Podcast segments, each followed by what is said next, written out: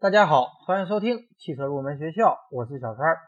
上一期节目给大家介绍了汽车碰撞假人的设计和要求，今天这期节目我们继续来聊汽车碰撞安全的话题，来给大家介绍一下汽车碰撞的实验方法和要求。衡量新车安全性能好不好，不能由厂家自己说了算，要经过实验验证。其中，汽车碰撞安全性能实验就是主要项目之一。也是人们最关注的实验项目。这些测试结果可以在一定程度上反映汽车对乘员和行人的安全保护程度。大家听到过最多的应该就是 NCAP。NCAP 实际上就是指新车评价规程的英文缩写，全称是 New Car Assessment Program。而不同的国家和不同的市场也有不同的法规。和标准体系，下面我们就逐一展开来给大家介绍一下现在世界上主流的几大汽车碰撞标准。首先，我们来说 ENCAP，也就是 Europe NCAP，欧洲新车评价规程。ENCAP 创始于1997年，是世界公认的最具有影响力和代表性的汽车碰撞权威认证标准。它是由欧洲各国汽车联合会、政府机关、消费者权益组织等组成，由国际汽车联合会 （FIA） 牵头。ENCAP 不依附于任何汽车生产企业，所需要的经费是由欧盟来进行提供。凡是在欧洲销售的新车，均需要将销售的车型提供给 ENCAP 进行撞击测试。这个机构会定期发布市场上销售车型的碰撞结果，并做出交通事故和伤亡数据的统计分析，向汽车生产企业提供指导和改进的意见。ENCAP 的碰撞测试结果分一星到五星级，五星级最高，具体可以分为乘员保护星级、儿童保护系统星级、安全辅助星级以及行人保护星级评价。而在二零零九年的二月，ENCAP 推出了新版的新车安全评价体系，将单项评分变更为综合评分，也就是将单项星级变为总体星级。而此前是按照成人乘员保护、儿童保护和行人保护单项划分星级。但是这里面最关键也最受普通消费者关注的。就是成人成员保护，而相对而言，儿童和行人星级保护就不太被普通消费者所熟悉。正是为了引起全社会对儿童保护和行人保护的重视，ENCAP 就将这三项合并为一项，也就是不再给出单项的星级，公布的最终结果只有一个总体星级。这个整体星级包括了成人成员保护。儿童保护、行人保护和新增加的安全辅助项目的星级。那么，由于取消了单项星级评价，而只有一个总体星级评价，因此各项目成绩之间的均衡性则是必须要考虑的问题。因此，ENCAP 对各项测试都提供出了一个获得相应星级的最低门槛，这样就可以避免有一些车型虽然。某一项测试得分低，但是由于其他项目得分高，而仍然取得高星级的情况。而且各个项目的限值随着时间也在不断的增高。也就是说，ENCAP 评价体系不再是一个一成不变的静态标准，而是一个在不断变难的动态标准。比方说，一款在2009年获得五星级评价的车型，到了2010年就不一定能再得五星级了。为此，ENCAP 在公布车型成绩时，把测试的年份放在醒目的位置来提醒消费者。下面我们就逐一来介绍一下 ENCAP 的实验项目。首先，我们来说乘员保护系统评价。在乘员保护里，第一项是六十四公里每小时百分之四十偏置碰撞实验，测试车辆以六十四公里每小时的速度撞向宽一米。厚度零点五四米的障碍物，根据碰撞假人的伤害程度来进行评分。第二个实验项目是五十公里每小时侧面碰撞实验。这个项目是用一个宽一点五米、厚零点五米的撞击物，以五十公里每小时的速度撞向车辆的侧面，来模拟真实撞击。根据侧面撞击对驾驶员身体的伤害和车辆的损坏程度，得到相应的评分。第三个实验项目是二十九公里每小时侧面助碰实验。这个项目是用直径二百五十四毫米的撞击球体，以二十九公里每小时撞向车辆侧面。为什么要进行这个项目呢？是因为在交通事故统计中，侧面碰撞事故占相当大的比例。一些特殊形式的侧面碰撞会对车身造成很大程度的破坏，如汽车由于躲避不及，侧面撞到树上或电线杆上，对乘员会形成非常大的威胁。侧面助碰实验就是模拟这种情况的一种实验形式。第四个实验项目就是鞭打实验。ENCAP 中的鞭打实验评价主要分为两个部分，一个是静态尺寸评价，另一个是动态实验评价。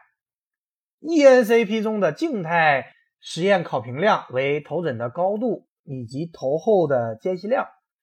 EACP 中的动态实验部分则采用滑车实验。将座椅以及约束系统按照原车的结构固定在滑台上，滑车以指定的加速度波形发射，模拟后碰撞过程。与正碰和侧碰事故相比，追尾事故中乘员受伤的几率要小一些，因此呢，也一直没有引起人们足够的重视。但是最近的研究发现，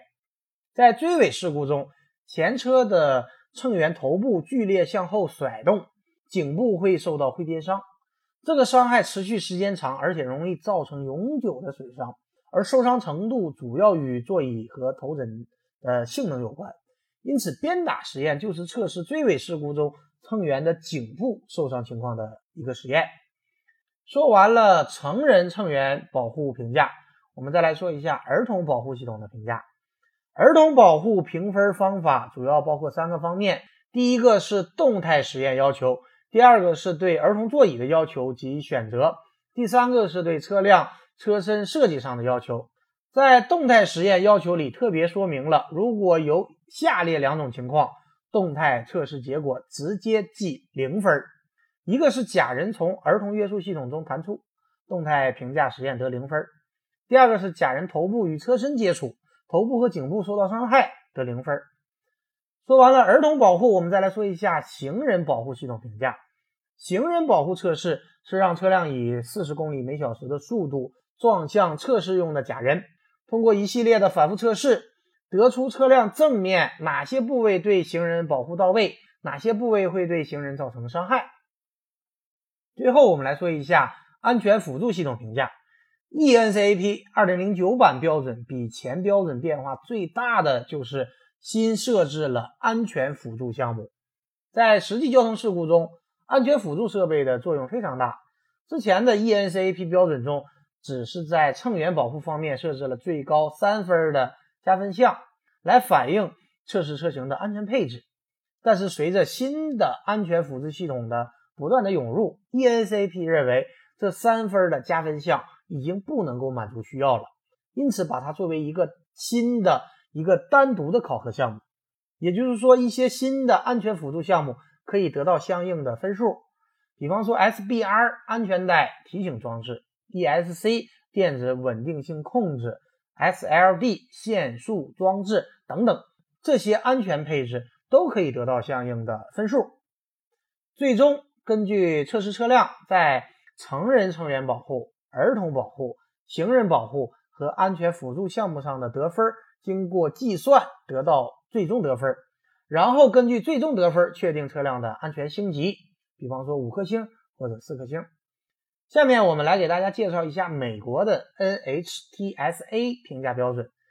NHTSA 是指美国高速公路安全协会，是美国政府部门汽车安全的最高主管机关。